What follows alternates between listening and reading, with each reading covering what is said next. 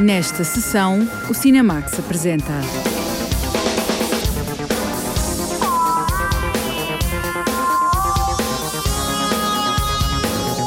Vidas Duplas, uma comédia sentimental em plena era digital.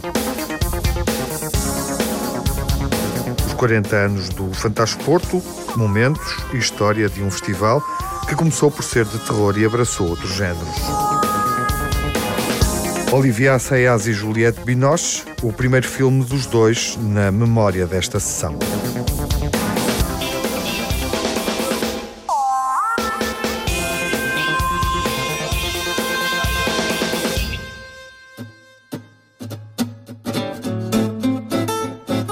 Enganos e desenganos na era digital. Olivia Assayas filma uma história contemporânea sobre relações conjugais e amorosas, abordando o desenquadramento digital das personagens. Vidas Duplas é um filme sobre a dificuldade de adaptação a uma realidade cada vez mais tecnológica.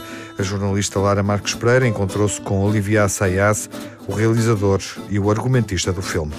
Tudo começa por um diálogo entre um editor, interpretado por Guillaume Canet, e um escritor que faz carreira a decalcar a sua própria vida, desempenhado por Vincent McCann.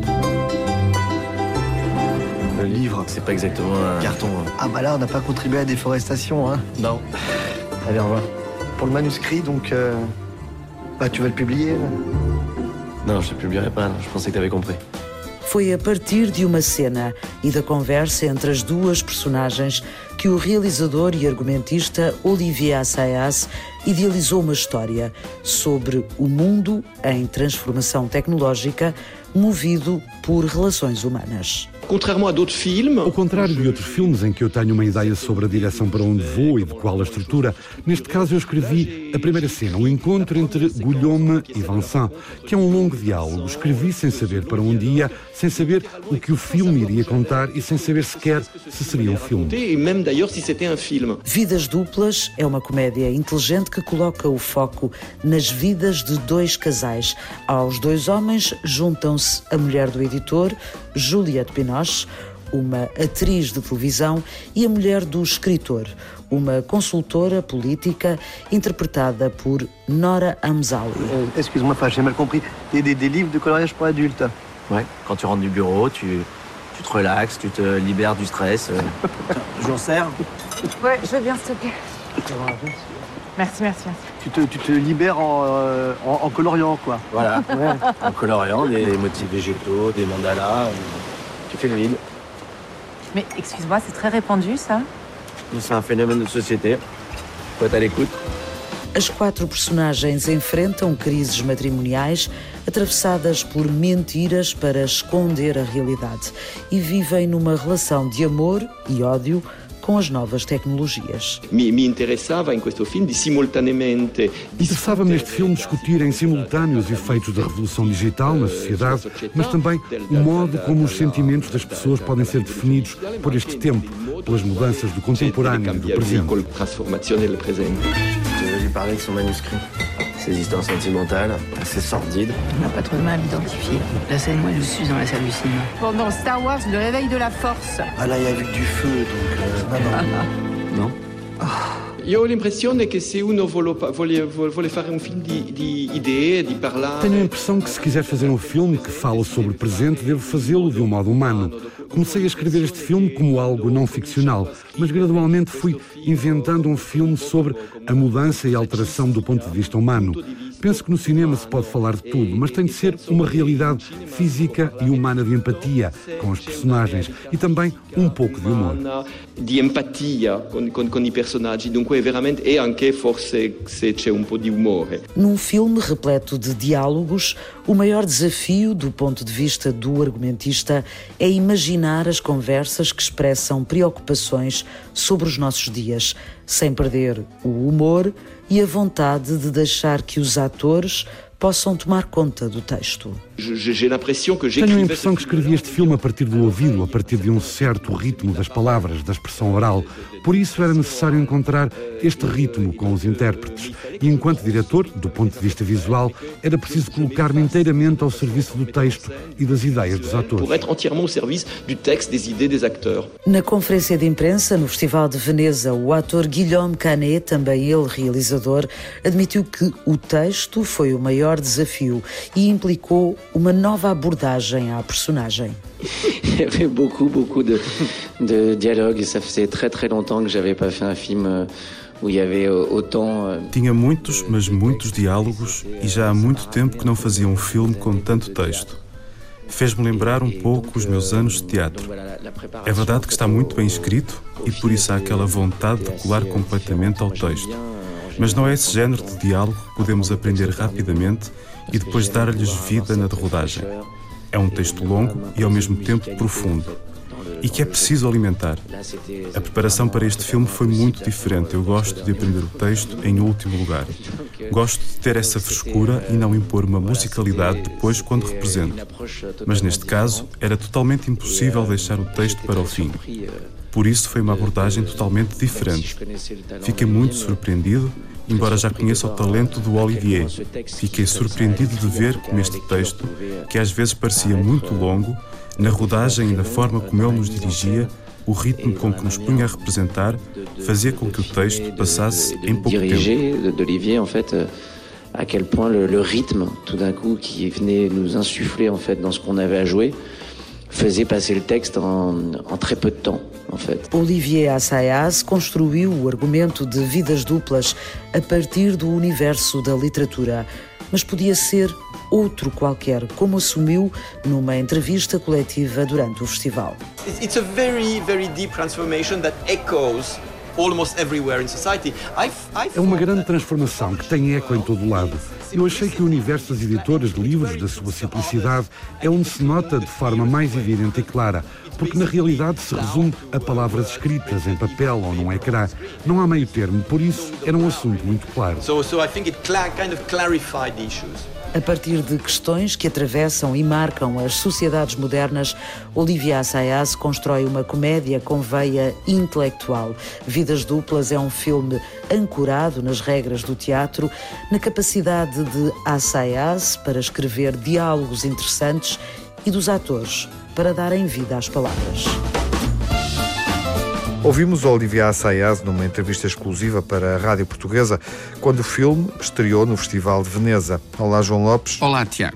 Vidas Duplas é um filme com um argumento bem escrito e bem interpretado. O realizador Olivier Assayas tem uma velha e muito interessante relação de trabalho com a atriz Juliette Binoche Aliás, eh, vale a pena lembrar que em 1985 ele escreveu como argumentista o filme Rendezvous para André Téchiné, que foi precisamente um dos títulos de afirmação dessa jovem atriz que era Juliette Binoche. Eles reencontram-se agora para este Vidas Duplas, que consegue, antes do mais, a proeza de revitalizar um certo modelo narrativo que os americanos gostam de chamar comédia dramática e que aqui funciona de facto às mil maravilhas. Estamos perante uma história do, do mundo dos livros em que se sente a tensão simultaneamente criativa e comercial entre a tradição, isto é, as edições em papel, e os novos suportes digitais.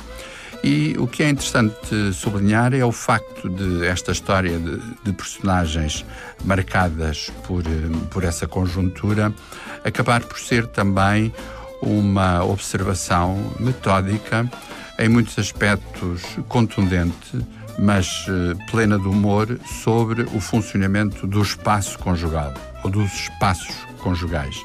Nesse aspecto, além de Juliette Binoche, é fundamental destacar as composições de Guillaume Canet e Vincent Macaigne, a provar que Olivier Assayas, de facto, pertence a uma tradição genuinamente francesa em que o trabalho do drama e do melodrama é sempre indissociável da composição dos atores. Nessa perspectiva, eu diria que Assayas é um excelente discípulo de uma tradição que envolve nomes tão emblemáticos como Jean Renoir e François Truffaut. É uma reflexão sobre a crise da meia-idade, com personagens nessa etapa da vida que são surpreendidas pelas mudanças tecnológicas. Vidas Duplas, uma comédia sobre relacionamentos afetivos e o impacto dos algoritmos na edição literária. O Fantasporto começou por ser pioneiro na programação de género. Dedicou-se ao cinema de horror, de terror, numa altura em que só existiam três festivais de cinema em Portugal. Ao longo das décadas foi alargando a programação a outros géneros. O Fantas começou no Auditório Carlos Alberto, agora acontece no Teatro Municipal Rivoli e cada espaço marca a história do festival. A Cláudia Aguiar Rodrigues recorda alguns momentos e protagonistas do festival de cinema mais antigo em Portugal. Primeiros, os primeiros anos no Fantasporto aquilo foi uma coisa impressionante. Até até a ferida ganhei nas mãos. Conheço a bobina na máquina 1, a bobina 2 na máquina 2 e tinha que haver a passagem manual, não era automática a passagem, aquilo até era chapa, fazia um barulho do caraço, era a carvão. Valdemar Silveira, 71 anos, foi o primeiro projecionista do Fantasporto e que carrega nas mãos as histórias que os filmes não mostraram. Tanto que a gente fazia a passagem, mas aquilo era certinho, a gente punha uns sinais aos 3 metros, 3 metros do arranque e para cortar aos 30. É isso, mais ou menos, aos 30, um gajo vai, outro corta. Oh, tinha que bater certinho. O mar até dizia parecia automático. Não era, para cá não era. Mário Dorminski e Beatriz Pacheco foram os fundadores de um festival que nasceu do amor ao cinema. Beneath the surface of the perfect small town, a dark world awaits. Eu e o Mário gostávamos de cinema. Começamos a namorar. Nosso tempo era passado no cinema, nos cineclubes. Depois uh, pensámos que quando casamos e tínhamos uma sala em casa, que era giro fazer daquilo uma redação de uma revista de cinema. E começamos a fazer a revista de Cinema Novo, em 1978.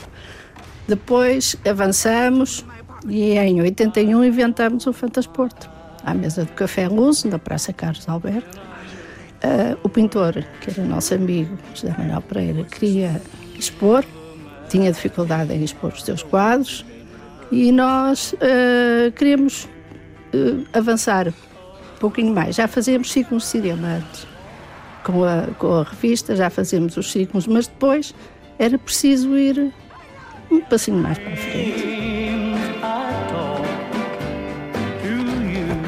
Nos anos 80, numa altura em que existiam apenas dois festivais de cinema no país, o Vestroia e o Festival da Figueira da Foz, nasce o Fantasporto com uma proposta diferente. Ninguém consegue fazer um festival que, que, que saia da norma uh, fazendo só filmes. Nós tínhamos uh, mais eventos, tínhamos exposições pela cidade, tínhamos concursos de lojas uh, com, com escaparates apropriados para o festival, Uh, tínhamos publicações, tínhamos uma série de, de, de eventos à volta de, e conferências e debates, etc. Portanto, é isso. Isso fez com que as pessoas permanecessem muito tempo uh, no, no, espaço do festival, fosse o Carlos Alberto ou o Rivoli, como é agora. Portanto, nós fomos criando um grupo de pessoas, algumas delas que nos acompanham há 40 anos. Era, era impressionante. Salas cheias? Sempre cheio, sempre cheio. Então, a prova é que na rua, na rua o troço parava porque não podiam passar. Que era tanta gente que era impressionante. Depois a prova ali, aquilo mudou um bocado. As pessoas ainda hoje têm saudades do caso Alberto. A saudade, as memórias e a descoberta é o que guarda José Miguel Gaspar, fã e jornalista, que esteve sempre sentado na fila da frente. Nós devemos muito, nós, espectadores de cinema, uh, e eu comecei desde, desde que vim estudar para o Porto, com, com 18 anos, e fui para a escola de jornalismo. Um, e depois, quando comecei a escrever para o, para o Jornal de Notícias, e o primeiro ano foi em 93, apanhei um ano incrível, apanhei o Tarantino, o primeiro Tarantino de sempre, a gente não sabia o que era aquilo sequer, mas vimos ali o Reservoir Dogs. Uh, e tantos autores que a gente já descobriu no Fantasport. Lembro-me sobretudo de ambientes, eh, que era um ambiente de muita efervescência que nós sentíamos no, no Teatro Carlos Alberto, porque durante os 10 ou 12 dias que o festival durava, nós habitávamos ali, literalmente. Os filmes começavam a seguir à hora do almoço e acabavam de madrugada. E nós passávamos literalmente lá o dia.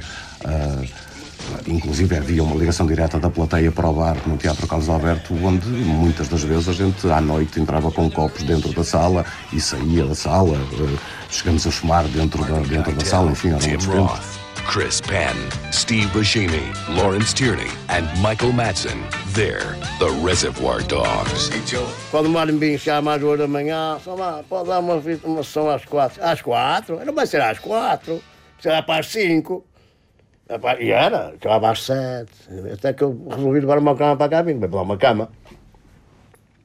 Ainda tenho lá essa cama em casa do meu filho. E eu e mais um rapazinho estava lá comigo. Quando outro dia de manhã tinha que lá estar para passar filmes para a imprensa. Era o primeiro a entrar e o último a sair. Exatamente. Pois eu, eu, eu acabava, por exemplo, às seis da manhã. Me interessava a mim ir a casa. Eu tinha o carro, um fato. Uma ocasião fui a casa, adormeci. Tinha que começar a ser um homem e um quarto, adormeci. Bem separado que o carro era o mínimo que eu tinha naquele tempo. Pus o carro à porta do Carlos Alberto. Fui arrancar com o som do meio um quarto, ainda fui a tempo, mas quando cheguei cá abaixo já tinha uma multa no carro. Olá. Chamo-me Luís Tinoco e neste preciso momento decidi morrer. É isso. No instante em que piscar os olhos. Agora. Naturalmente comecei a exibir lá as minhas curtas-metragens de uma forma um bocado mais discreta, até que surgiu a oportunidade de estrear lá a minha primeira longa-metragem, que foi o, o Suicídio Encomendado um, a, pronto, a qual o festival acolheu de uma forma, digamos, muito despretensiosa e natural, que me surpreendeu, porque era um, um jovem acabado de sair da faculdade, a estrear a primeira longa, ninguém me conhecia, uma longa de muito baixo custo. Sabes o significado de partilha, Mariana? Artur Serra Araújo, um dos mais jovens realizadores portugueses a levar um filme a concurso, encontrou no Fantas uma ponte para o mundo. Senti, na altura, a importância de sair premiado de um festival como o Fantas. Fui, fui contactado por vários festivais internacionais. Lembro-me de distribuidores também estrangeiros com os quais cheguei a reunir. Agora, pronto, também a própria escala de cinema português não, não ajudou muito, mas, mas acho que ficou. Acho que percebi a grandeza do Fantasporto depois até de, do, do filme estrear lá, assim. Lembre-se que o que você está a fazer é o ato mais nobre de toda a condição humana. Conseguimos algum mediatismo porque, pegando na temática do filme, criamos um, portanto, um site e, e, uns panfletos que se distribuíam pela rua a dizer não deixes para amanhã o que podes fazer hoje suicidioencomendado.com e as pessoas tivemos uma afluência gigante e, ou seja, este tipo de, de campanhas só se enquadrava num festival como, como o Fantasporto. Porquê? Porque era um festival livre e, e lá está, e não via este tipo de jogadas de marketing como algo eh, negativo ou que fosse ou distrativo até para, para, para a qualidade do filme. Uh, Lembro-me que isto valeu chamadas de capa em jornais nacionais e tudo, e visitas da Polícia Judiciária, ou seja, mas tudo isto foi encarado com, também com o sentido do humor negro que o próprio filme uh, tinha, portanto acho que uh, valorizou bastante a estreia, a sala estava cheia e essas memórias eu, eu guardo de, de, de, encher os dois balcões do Rivali, de encontrar pessoas que não via há anos e que nunca pensei que se fossem interessar uh, por ir ver o filme. E, e, pronto, e o filme até acabou premiado nesse ano no Fantasporto. Uh, ou seja, eram, eram tempos, uh, parecem muito longínquos, mas não, não, são assim tanto. Mas parecem porque agora vemos o panorama se cultural da cidade e, e está bem diferente. Como é que está? Raul Solnado. A nível de cinema, eu acho que está morto. Balada da Praia dos Cães, um livro de José Cardoso Pires, um filme de José Fonseca e Costa. O gajo que põe uma expressão, pá, passava a vida a chatear. Olha que o filme é assim, olha que o filme é assado, olha que o som é assim, olha que o som é assado. Porque houve sempre um problema do som dos filmes portugueses. não se percebia. Um dia eu ser aquele realizador que já faleceu, Fonseca Costa, andou-me a chatear sempre o festival todo. Estava a fita da partida. Toda a partida. Aquilo, cada, cada imagem, a partida. Diz-me lá, você mete filme à máquina. Eu vou dizer, o filme vai para a máquina, eu vou fazer o que posso. Vou colar, fazer as colagens, as perspectivas, vou fazer o que posso. Se partir a primeira vez, aí pode crer que não há mais filme. Eu filme à máquina, pá, felizmente não partiu. Que é passava, passava na janela, tram, estava na janela, tram, e aquilo estremecia lá embaixo, os gajos começavam a assobiar lá embaixo. Antigamente era assim. E na cabine, no espaço onde mal cabiam duas pessoas e onde se empilhavam bobines, foram muitas vezes os filmes a assumirem o papel principal. Antes de vir a, a lâmpada era varias constantes. A ocasião parteu-me, vou pegar, vou arrancar com a máquina, que era uma alavanca, arranco em dois tempos, e aquilo incendiou-se. A caixa incendiou-se. Aquilo foi um fumo dentro da cabine. Quando havia uma avaria que vinha tudo disparado lá de baixo até lá acima da cabine. Eu corri para as casas assim, meu mar a minha trilha. E eu disse, ah, tenham calma, tenham calma. Eu pus uma massa que havia, mas eu vou pegar na caixa, tirei a caixa, era uma caixa assim. Ao tempo que eu a caixa, dei assim um jeitinho, dobrei as linhas. Fizeram um chispa, que foi um estouro na cabine, pá, que eu larguei a caixa. Não ficou ninguém na cabine, fugiu tudo. There is a limit, even to the imagination.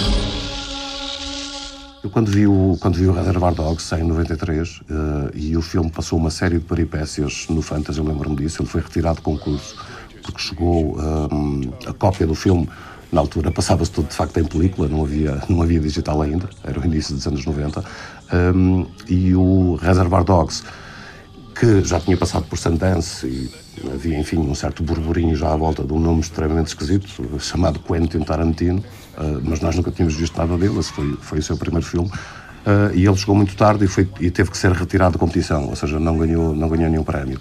O grande prémio desse ano foi com o Brain Dead do, do Peter Jackson, depois fez uh, a trilogia do Senhor dos Anéis, e, enfim, e, e, tudo o resto. Também o Peter Jackson foi um cineasta que nós, que nós descobrimos no Fantas.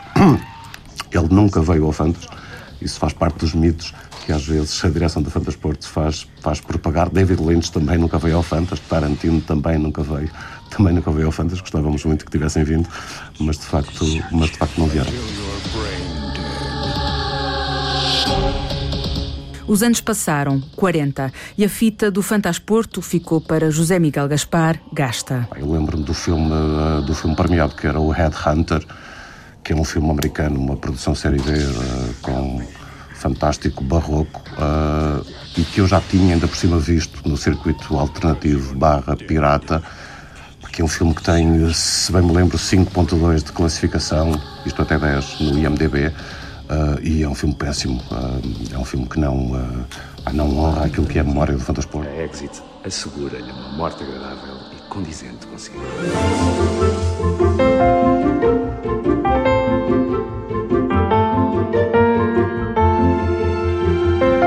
Eu acho que há sempre uma certa nostalgia nas pessoas. Isso é quando revisitamos um, um, restaurante que gostamos de ir toda a vida e, e, vamos lá e dizemos que já não é a mesma coisa, mas mas que temos saudades de, de revisitar. As pessoas de secar têm mais saudades de como elas próprias se sentiam nessa altura do que, do que, do que o festival era. Eu, eu também percebo. Em parte havia um, um, uma magia diferente à volta do festival. Uh, Lembro-me que tudo terminava num, numa festa absolutamente apoteótica, que era o Baile dos Vampiros, uh, que juntava milhares de pessoas e num ambiente absolutamente boêmio e onde as pessoas basicamente combinavam já reencontros para o ano seguinte. E, e aí era muito fácil encontrarmos distribuidores, produtores, uh, críticos, todo tipo de pessoas, ou seja, toda a gente brindava ao fantasia. Um brinde que Beatriz Pacheco admite ter menos vigor, sobretudo quando é feito em casa. Todos os anos a gente perde peso nacional e vou dizer porquê. A Câmara do Porto não, não deu ao Fantasporto que a Câmara de Lisboa deu. Um edifício para, para concentrar todos os festivais da cidade, a que paga luz, água, etc. E possivelmente funcionários. Temos um projeto e queremos mantê-lo. E, portanto... Por mais quantos anos? Ah, os, os que derem. Até mantermos, eh, claro, com, com, dignidade, porque é fácil fazer o fantasporto neste aspecto. Nós pedimos um filme e o filme vem. 68 países confiaram em nós, para a nossa seleção este ano. Ficaram 37 na seleção final. É porque eles acreditam no festival. Ah, e outra coisa, nós já não pagamos viagens às pessoas, as pessoas vêm por iniciativa própria. Nós, quando muito arranjamos um hotel que tem preços mais baratos. Nada. Portanto, se as pessoas vêm internacionalmente, porque é que isto não é o que diz um realizador de nós, que nós somos um tesouro nacional? I was looking for six replicants in a city of 106 million people. E nesse caminho em frente celebra-se 40 anos, um programa que tem como homenageado o realizador galês Julian Richards. A sessão de abertura vai contar com a estreia mundial de Adverse do realizador Brian Metcalf, que volta ao festival. E em altura de balanços, fala-se de um antes e de um depois, que faz na cidade do Porto um grande plano.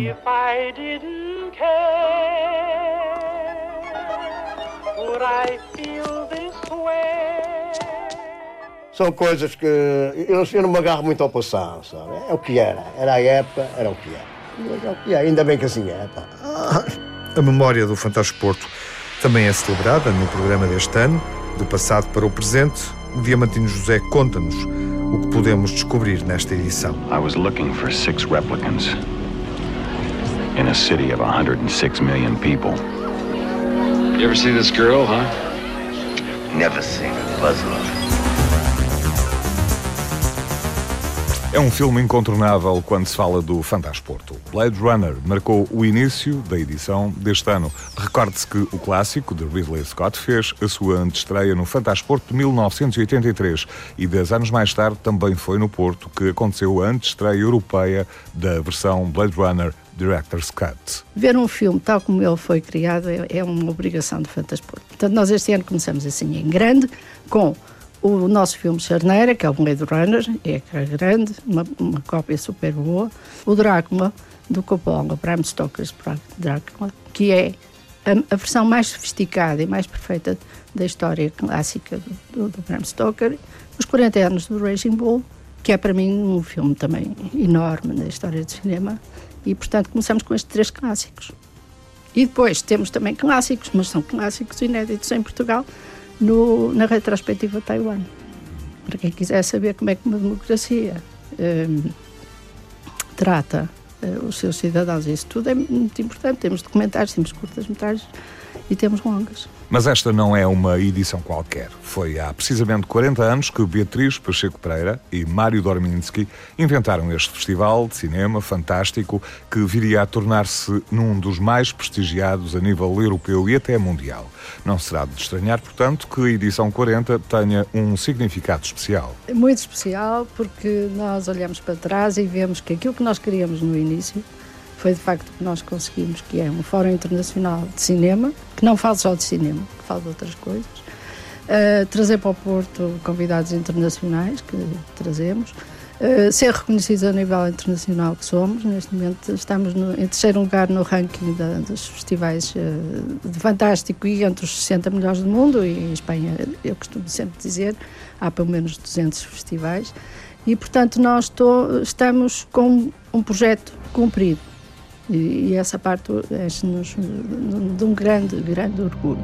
You want to blame someone? Then blame her for taking the drugs in the first place. Blame the ones who put the drugs in her hand, but do not blame society for the situation. You're absolutely the... right, Dr. Cruz. If you want to make it in this business, then you have to learn to kill. A escolha do filme da cerimónia de abertura recaiu em Adverse, um thriller realizado por Brian Hay Metcalf com Mickey Rourke. Depois vem a parte mais importante do Fantasporto, que é a fase das competições e da descoberta. Nós preparamos uh, o melhor, portanto, na parte das competições, o melhor que havia. Nós tivemos 68 países a mandarem-nos uh, uh, filmes e, e repare-se, quando eu digo que temos filmes do Paquistão, do do, do Kurdistão, da, da, do Tajiquistão, do Cazaquistão a mandarem-nos filmes e, e, e, todo, todo mundo mais votado ao cinema caro os Estados Unidos, Canadá, França, Europa, a Europa toda, a África, etc. Nós temos, de facto, 68 países que conhecem o Fantasporto e que acham que é uma boa rampa de lançamento para os seus filmes. O Fantasporto sempre foi um festival de descoberta e essa parte viu-se, por exemplo, agora nos Oscars, o, o Boon Jong-un uh, apresentou filmes no Fantasporto. Toda, toda essa parte da mística do festival e do, do seu prestígio internacional mete-se também porque nós somos um festival de descoberta. E somos também um festival que exibe os filmes que mais ninguém vê e que ninguém uh, pode ir ao Fantasporto uh, sem sentir que vai ver um bom filme.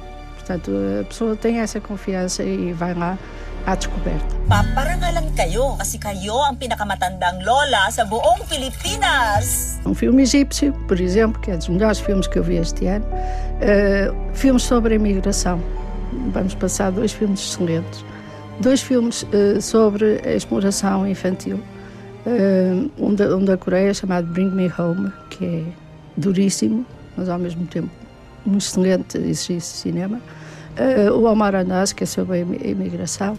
Temos uh, filmes que vêm das Filipinas.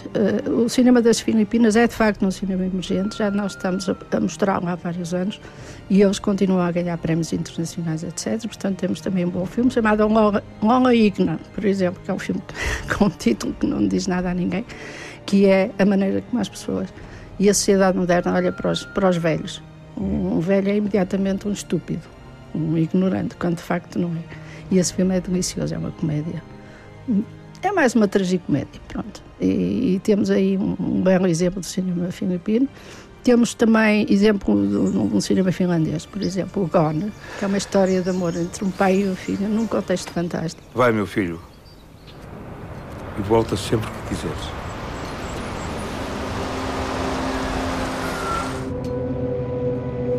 Vou para Braga. O cinema português sempre teve um lugar de destaque no Fantas e a edição deste ano não foge à regra. Cinema português, temos o Prémio de Cinema Português que este ano tem uma vertente diferente. Que começou por ser uh, uma mostra desorganizada de cinema português, depois começamos a, a, organizar, fundamos o Prémio de Cinema Português com duas vertentes, melhor filme e melhor escola. Este ano e porque havia muitos abusos na, no uso do, do logotipo do, do Fantasporto, nós pedimos às escolas só queremos filmes inéditos. E por isso nós vamos ter o, o prémio Melhor Filme e vamos ter o prémio uh, da Melhor Escola, mas também com filmes inéditos. Foi uma, uma certa luta, mas que se justifica porque assim vêm filmes expressamente feitos para o Fantasporto. Há também uma curiosidade em cinema português, que é um filme feito em Braga, uma longa-metragem, há duas longas-metragens. Um filme feito em Braga, chamado Os Conselhos da Noite, e um filme, eh, um documentário que vem de um anterior vencedor do Prémio de Cinema Português, que é o Luís Moia, chamado Por Trás da Moeda, que é sobre os músicos de Rua do Porto. Uh, nós temos ainda uma longa-metragem portuguesa, que é uma prenda que nos deram, que é o documentário 40 anos de Fantasporto, feito pela Isabel Pina, que foi assim ela foi buscar todo mundo depoimentos e devo dizer que há pessoas do Festival de Berlim, do Festival de Veneza, a, fazer, a falarem de Fantasporto, quando eu não me lembro sequer deles terem cá estado. E, portanto, eles falam do ponto de vista internacional. Uh, todas as, as, caras conhecidas passam nesse documentário. Eu estou morta e a por ver. Para além da exibição de filmes, quem passar pelo Rivoli vai ainda poder desfrutar de outro tipo de sensações e atividades. Vai haver uma exposição de hologramas, temos um holograma do, baseado no Blade Runner, que foi feito precisamente para o Fantasporto, uh, e vamos, numa colaboração com a Faculdade de Ciências da Universidade do Porto, vamos mostrar vários hologramas, entre os quais um, um do nosso presidente, que está lá, e de uh, prémios da Nobel da Química e outras coisas. Portanto, nós vamos ter uh, apresentações de livros, vamos ter aquelas testemunhas, aquelas coisas do costume e vamos ter eh, aquele ambiente de, de, pessoas que passam de sessão em sessão e, e que fa fazem do, do Fantasporto uh, a ida à baixa. Muita gente não, não faz já, eles vão para lá e ficam, não é? Portanto, essa, essa parte de viver o dia do Rivoli uh, acaba por ser muito agradável porque criam-se amizades e tal. O Fantasporto termina no domingo, dia 8 de março, com a exibição dos premiados, mas será no dia anterior que estes ficarão a ser conhecidos numa cerimónia marcada para o grande auditório do Rivoli, onde será exibido Loop, filme produzido por Fernando Meirelles e realizado pelo também brasileiro Bruno Bino. O Fantasporto mostra filmes de 37 países nas quatro competições incluindo uma programação de filmes portugueses recentes, realizados em oito escolas de cinema, e uma exposição de hologramas.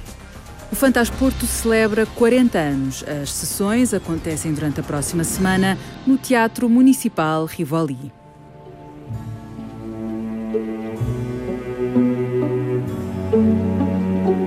A relação artística entre Juliette Binoche e Olivia Assayas começou com um filme apropriadamente chamado Encontro, realizado pelo cineasta André Téchiné. Assayas escreveu o argumento que revelou Binoche. Revemos o filme na semana em que podemos ver Vidas Duplas, onde o realizador dirige novamente a atriz.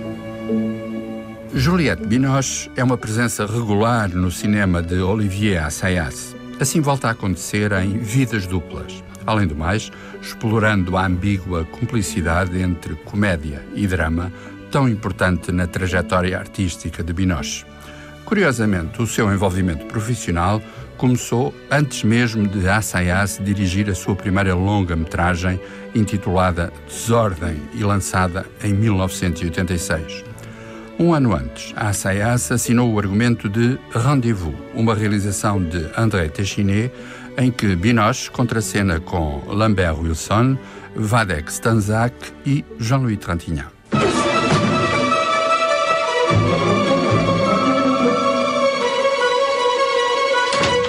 Vous avez peur comme ça Personne ne m'a vu entrer. Si je me débrouille bien, personne ne me verra sortir. J'ai dit la vérité. La vérité, j'ai couché avec personne quand je vivais chez toi. Je te veux, tu le sais, je te l'ai déjà dit. Maintenant, tu vas me dire oui ou non. Si c'est oui, tu viens avec moi. Arrête. Arrête ce cirque.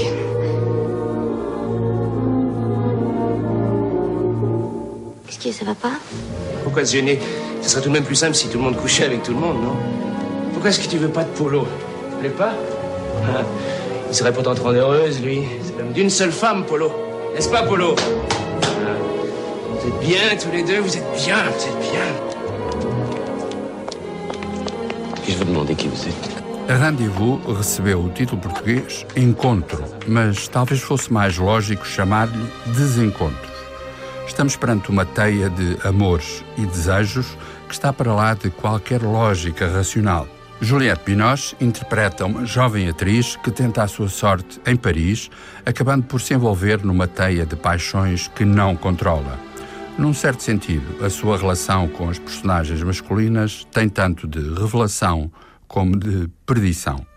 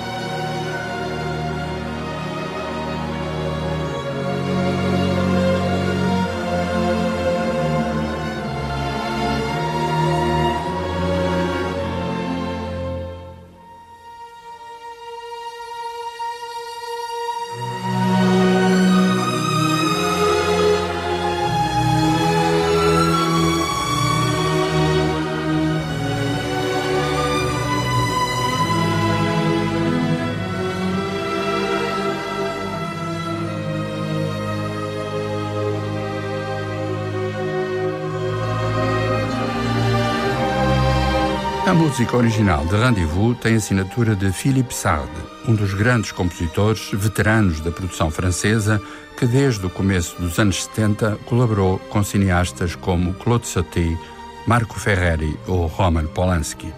Neste caso, a sua suite possui um folgo sinfónico e, ao mesmo tempo, o secretismo de uma balada intimista.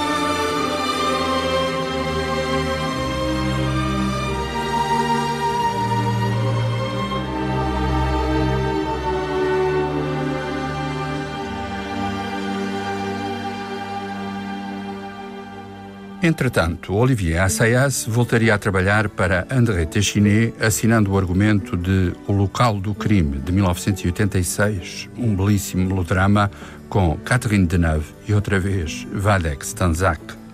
O primeiro encontro de Juliette Binoche com Assayas, na condição de realizador, aconteceria em 2008, em Tempos de Verão um subtil melodrama familiar em que, como frequentemente acontece no seu cinema, as canções servem para sinalizar as diferenças entre gerações. Neste caso, emergia o rock primitivo das Plasticine, uma banda 100% feminina.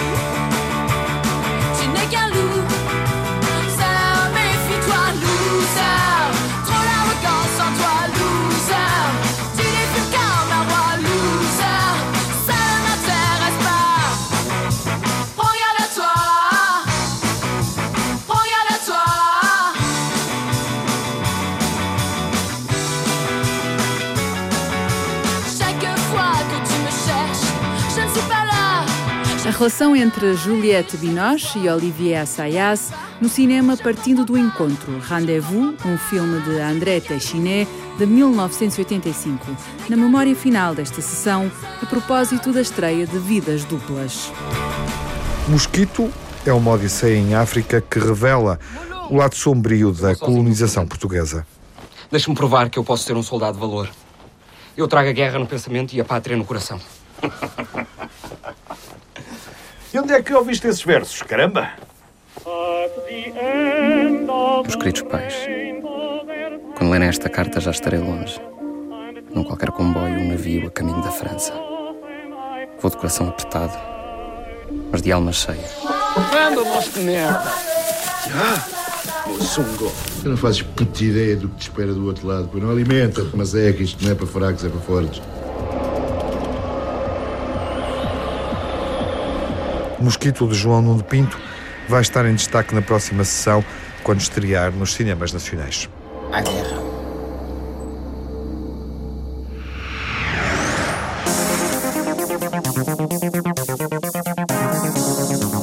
No Cinemax correm os créditos finais.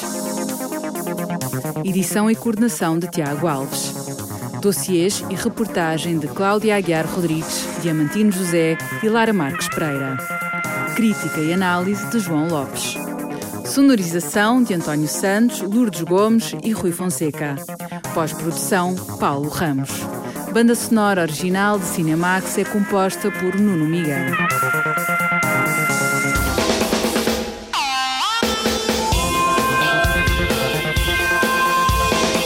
O Cinemax é um canal de cinema em português Pode ver as sessões de curtas-metragens na RTP2 e ouvir as emissões na Antena 1 ou em podcast. Encontra toda a atualidade na página digital rtp.pt/cinemax e também nas redes sociais. Torne-se fã no Facebook e siga-nos no Twitter.